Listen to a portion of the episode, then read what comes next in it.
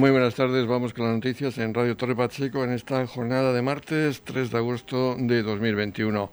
Vamos a conocer lo que nos ha deparado la actualidad local hasta este momento. Comenzamos edición Mediodía de Noticias. Saludos de José Victoria. El paro ha experimentado un fuerte descenso en el mes de julio, un 6,92% respecto al mes de junio, y se han registrado algo más de 7.800 personas desempleadas menos. La cifra total de personas desempleadas en la región es de 105.940. La bajada ha sido mayor que en el conjunto de España, donde se ha registrado una media del 5,47%. En cuanto al dato de afiliación a la Seguridad Social, el último día del mes en julio aumentaba en 5.261 personas, un 0,86%, hasta situarse en los 618.400 afiliados. El último año el crecimiento ha sido de 38.313 personas, un 6,60%, y sitúa a la región de Murcia como la segunda comunidad que más empleo ha creado. Escuchamos a la consejera de Empresa, Empleo, Universidades y Portavocía, Valle Viguélez. Que el mes de julio registra un importante descenso de las cifras de personas paradas registradas, que son 7.878 personas, la bajada más importante en el mes de julio en toda la serie, serie histórica que arranca en 1996 y además encadenamos el quinto mes consecutivo de descenso.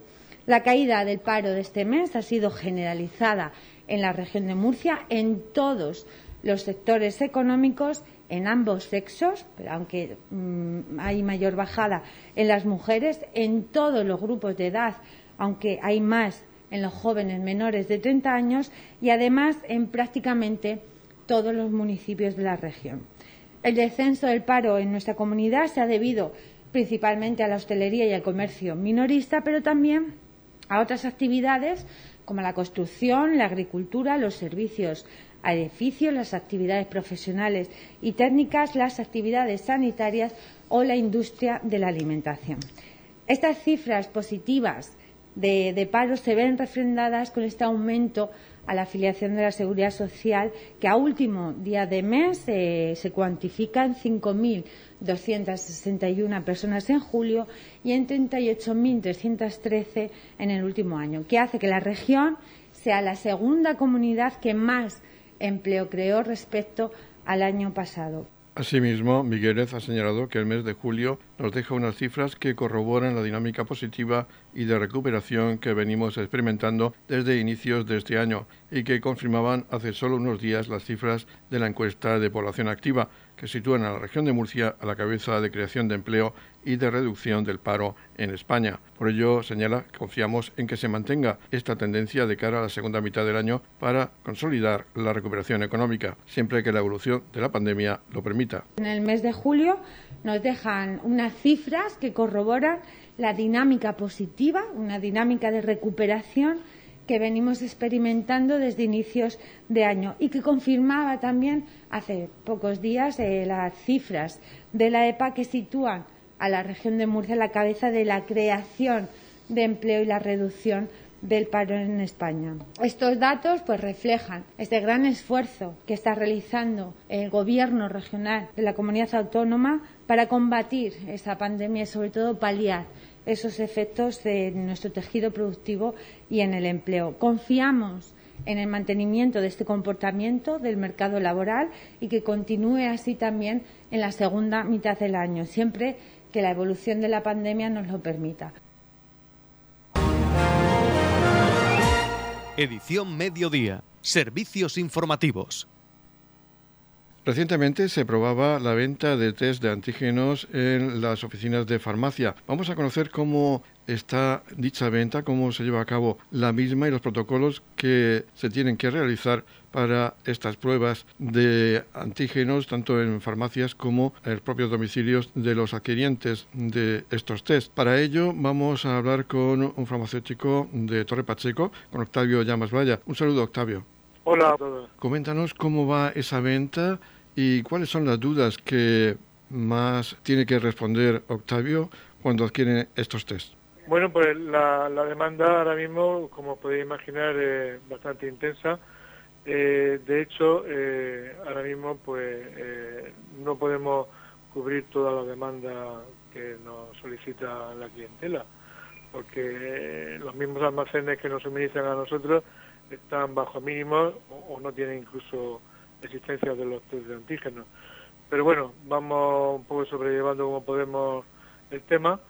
Eh, y bueno, eh, normalmente ya sabéis que este tipo eh, de pruebas ahora mismo con la nueva ley no necesitan prescripción médica, se pueden se pueden despachar sin ningún tipo de, de problema. ¿Cuál es el perfil de la persona que reclama realizar estos test? Pues suele ser gente joven, gente que o bien tiene que desplazarse a algún algún sitio por motivo de, vacaciones o temas de ocio, o bien eh, también pues eh, alguna empresa que pues necesita eh, que sus trabajadores le confirmen pues si tienen ahora mismo infección reciente de COVID. En cuanto al test en sí, ¿es complicado hacerlo? No, es bastante sencillo. Además lleva unas instrucciones muy claras y muy incluso con, dibujos para que la gente lo pueda realizar en su propia casa sin ningún tipo de problema. Es, muy sencillo de realizar. ¿Piden hacerlo en la propia farmacia o la mayoría lo hacen en su vivienda? Pues algunos sí nos lo, sí nos lo demandan, pero bueno, eh, en principio es autotest, es decir, el test está pensado para que cada uno lo realice en su vivienda, entonces eh, así se lo hacemos saber a la gente. Eh, entonces, eh, normalmente uno se lo hace en su vivienda y, eh, bueno, pues ya en caso de que el té, además es muy, es muy sencillo, es muy, muy gráfico, del tipo test de embarazo, una raya o dos rayas.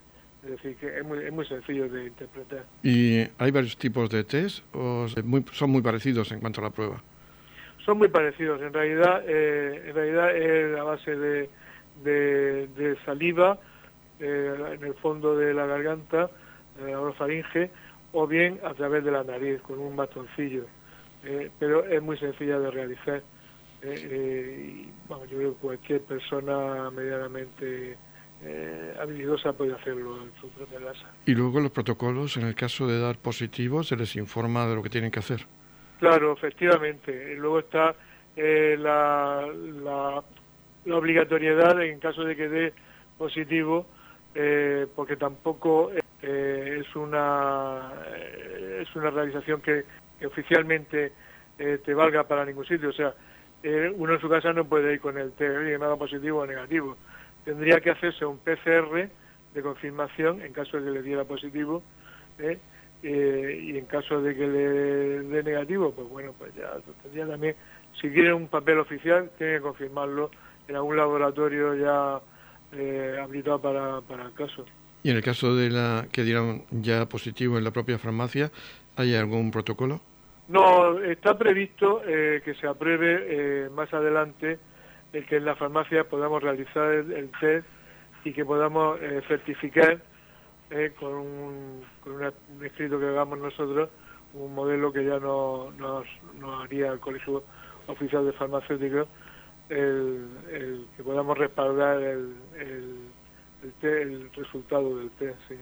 Pues Octavio Llamas Valla, farmacéutico de Torre Pacheco, muchísimas gracias por habernos resuelto esa serie de dudas que se pueden plantear a la hora de la adquisición de estos test de antígenos. Pues nada, a vosotros, a vuestro servicio siempre. Estamos repasando para usted la actualidad de nuestro municipio en edición mediodía.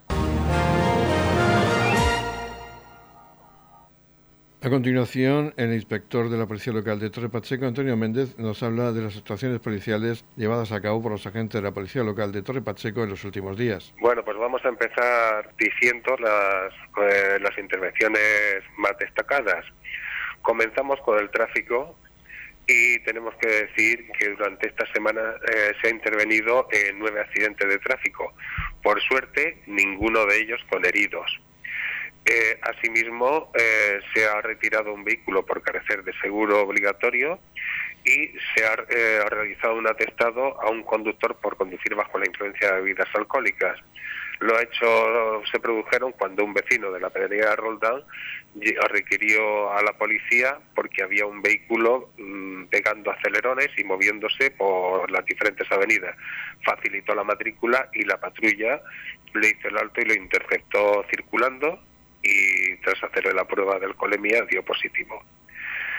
Eh, pasando ahora al tema de la seguridad ciudadana, tenemos que decir que se han intervenido en cuatro robos. En dos de ellos han sido en locales y dos en obras. También se ha intervenido en un robo en interior de un vehículo se ha y se ha procedido a la detención de un individuo por atentado a agente de la autoridad.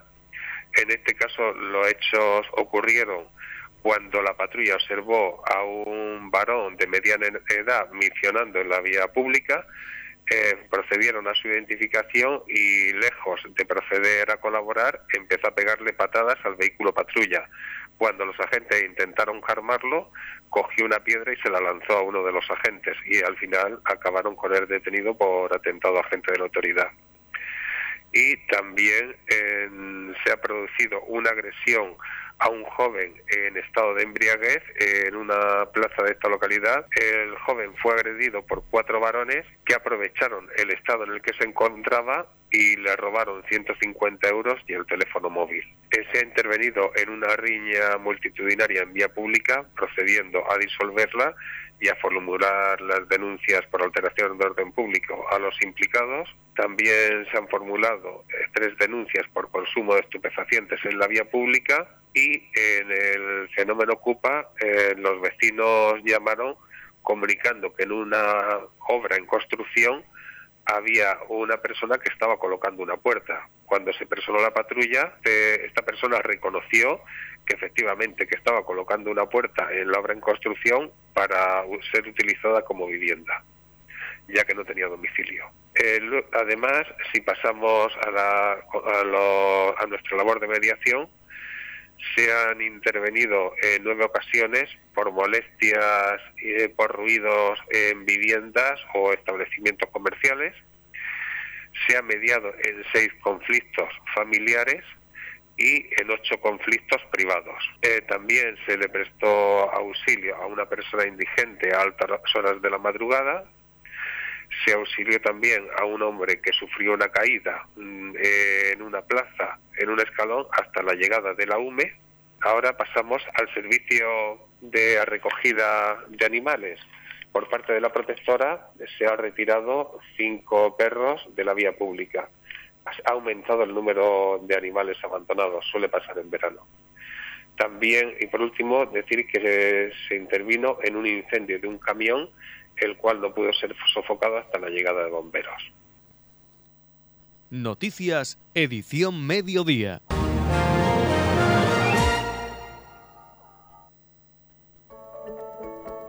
En la comunidad de regantes del campo de Cartagena aplicamos las últimas tecnologías en sistemas de control y distribución, lo que nos ha convertido en un modelo de gestión eficiente del agua gracias al alto nivel de concienciación de nuestros agricultores que trabajan a diario por la sostenibilidad y el respeto al medio ambiente.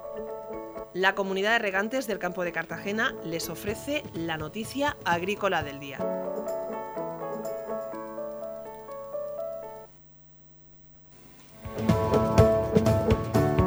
En la noticia agrícola del día destacamos que España supera los 2 millones de hectáreas de cultivo ecológico. La superficie destinada a la producción ecológica en España aumentó el 3,5% en 2020 frente al año anterior, hasta alcanzar las 2.437.891 hectáreas. Estos datos confirman una tendencia de crecimiento anual y sitúan la superficie agraria útil dedicada al ecológico en el 10% del total del país. Estas cifras hacen de España el primer país europeo en superficie de producción ecológica y el tercero del mundo, solo detrás de Australia y Argentina. Por tanto, nuestro país se encuentra en disposición de poder cumplir en el año 2030 el objetivo fijado en el Pacto Verde Europeo de destinar un 25% de las tierras agrícolas exclusivamente para la producción ecológica. Se mantienen las cifras de la campaña ganadera ECO, así como la producción acuícola bio, aunque aumentan los operadores. La mayor parte de la superficie eco española corresponde a pastos permanentes con más de 1,27 millones de hectáreas, seguido por cultivos permanentes 662.000 hectáreas y por cultivos arables 502.000 hectáreas, según el estudio del Ministerio de Agricultura. Los principales cultivos ecológicos por extensión se corresponden con el olivar, cereales, frutos secos y viñedo. El 45% de la superficie ecológica se halla en Andalucía, más de un millón de hectáreas, seguida por Castilla-La Mancha, que cuenta con algo más de 17% de la extensión total y 422.000 hectáreas, y por Cataluña, con el 10,5% del total estatal y casi 257.000 hectáreas.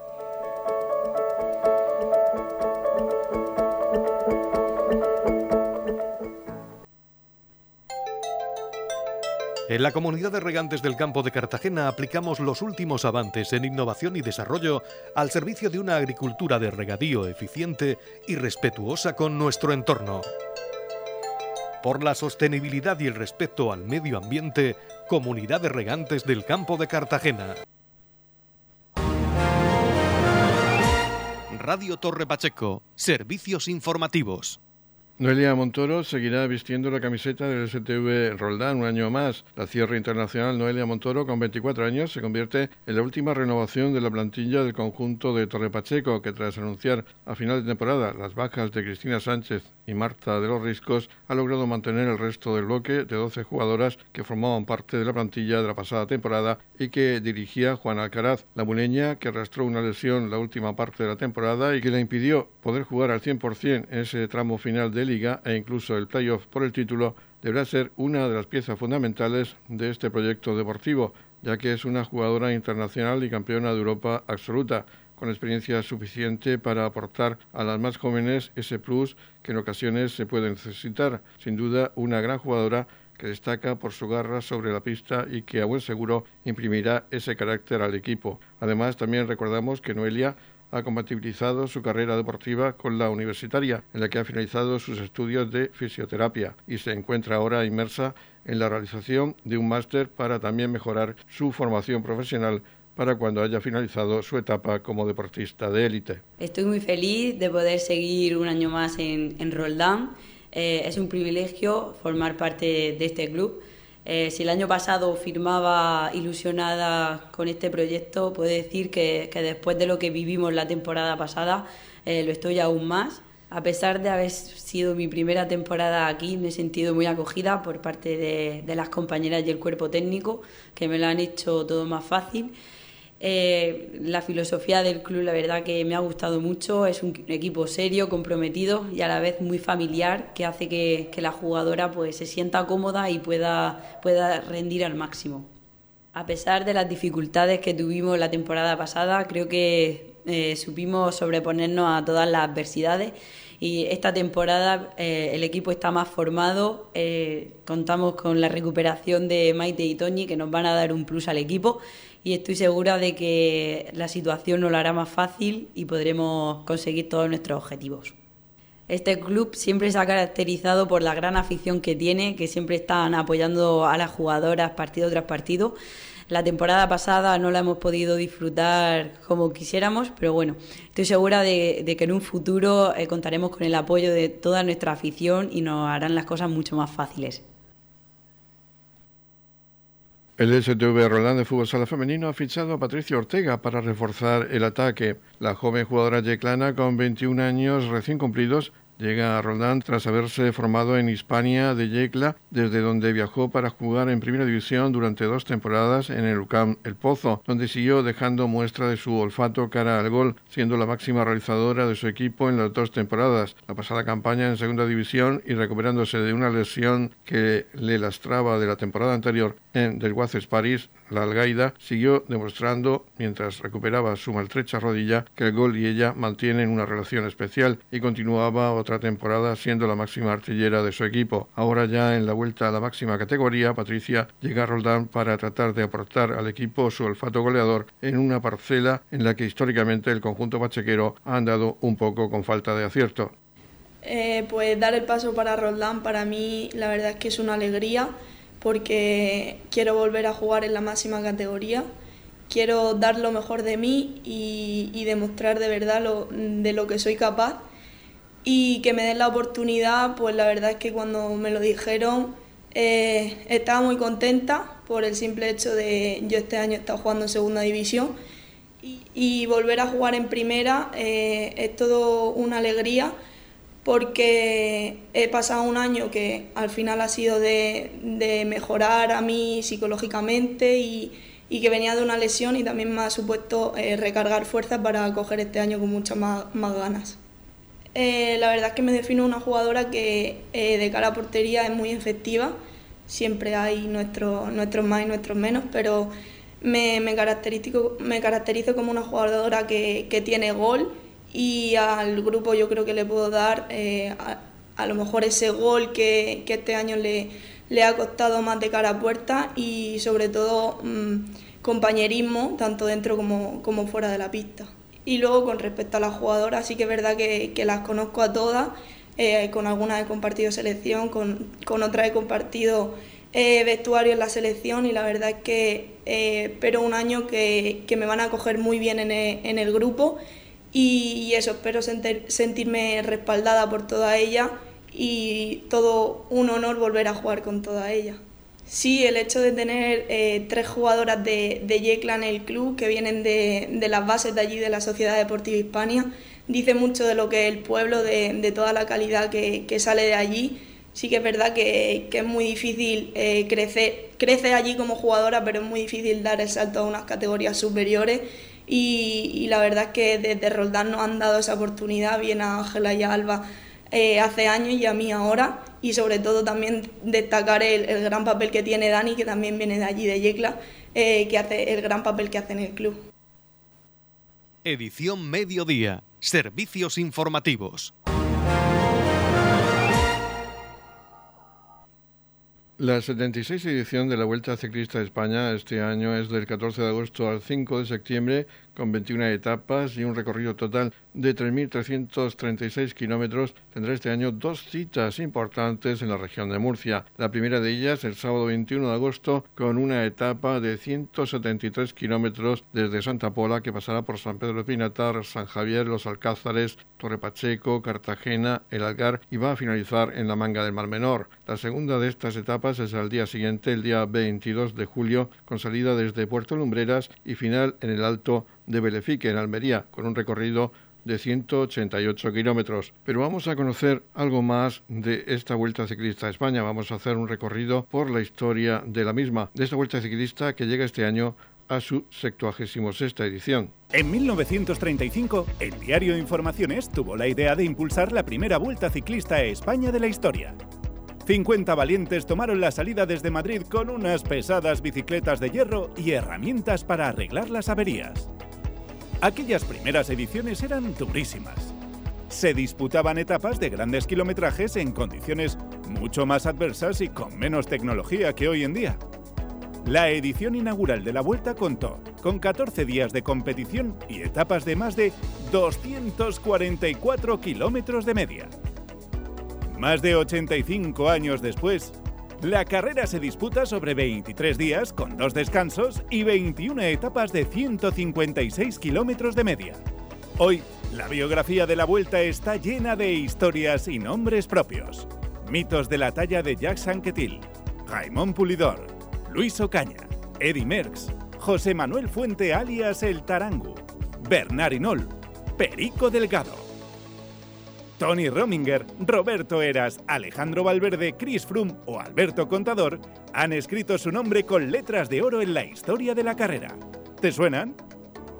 Durante este tiempo, se han librado grandes luchas en etapas que permanecen en la memoria de los aficionados, como la batalla de Serranillos que coronó a Inol, la victoria del Chava Jiménez en el Angliru, el duelo entre Ocaña y Fuente en el Naranco, o el inolvidable día de Fuente D. También se han visitado escenarios que ya se han convertido en lugares sagrados del ciclismo español, como los lagos de Covadonga, la Bola del Mundo o el propio Angliru. La historia reciente de la Vuelta se caracteriza por la innovación en sus recorridos y por sus salidas y metas en lugares inéditos e insólitos. Un portaaviones, una batea, una rampa de sal, una plaza de toros, una etapa nocturna, un circuito de velocidad, estadios de fútbol, rampas imposibles. Todos ellos han sido protagonistas y han forjado la personalidad que distingue a la Vuelta del resto de carreras. Esto es solo una pincelada, pero la vuelta está llena de historias, de momentos y de nombres propios. ¡Anímate a descubrirlos!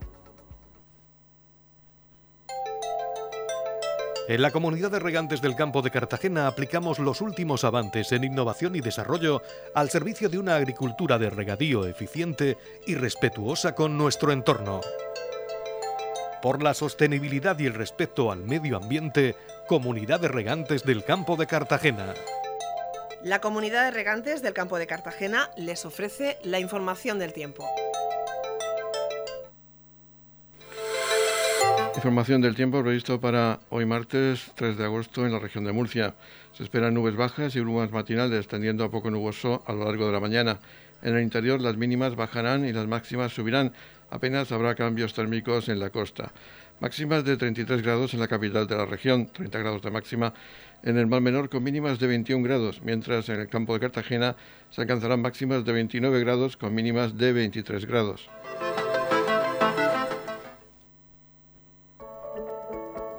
En la comunidad de regantes del campo de Cartagena aplicamos las últimas tecnologías en sistemas de control y distribución lo que nos ha convertido en un modelo de gestión eficiente del agua gracias al alto nivel de concienciación de nuestros agricultores que trabajan a diario por la sostenibilidad y el respeto al medio ambiente.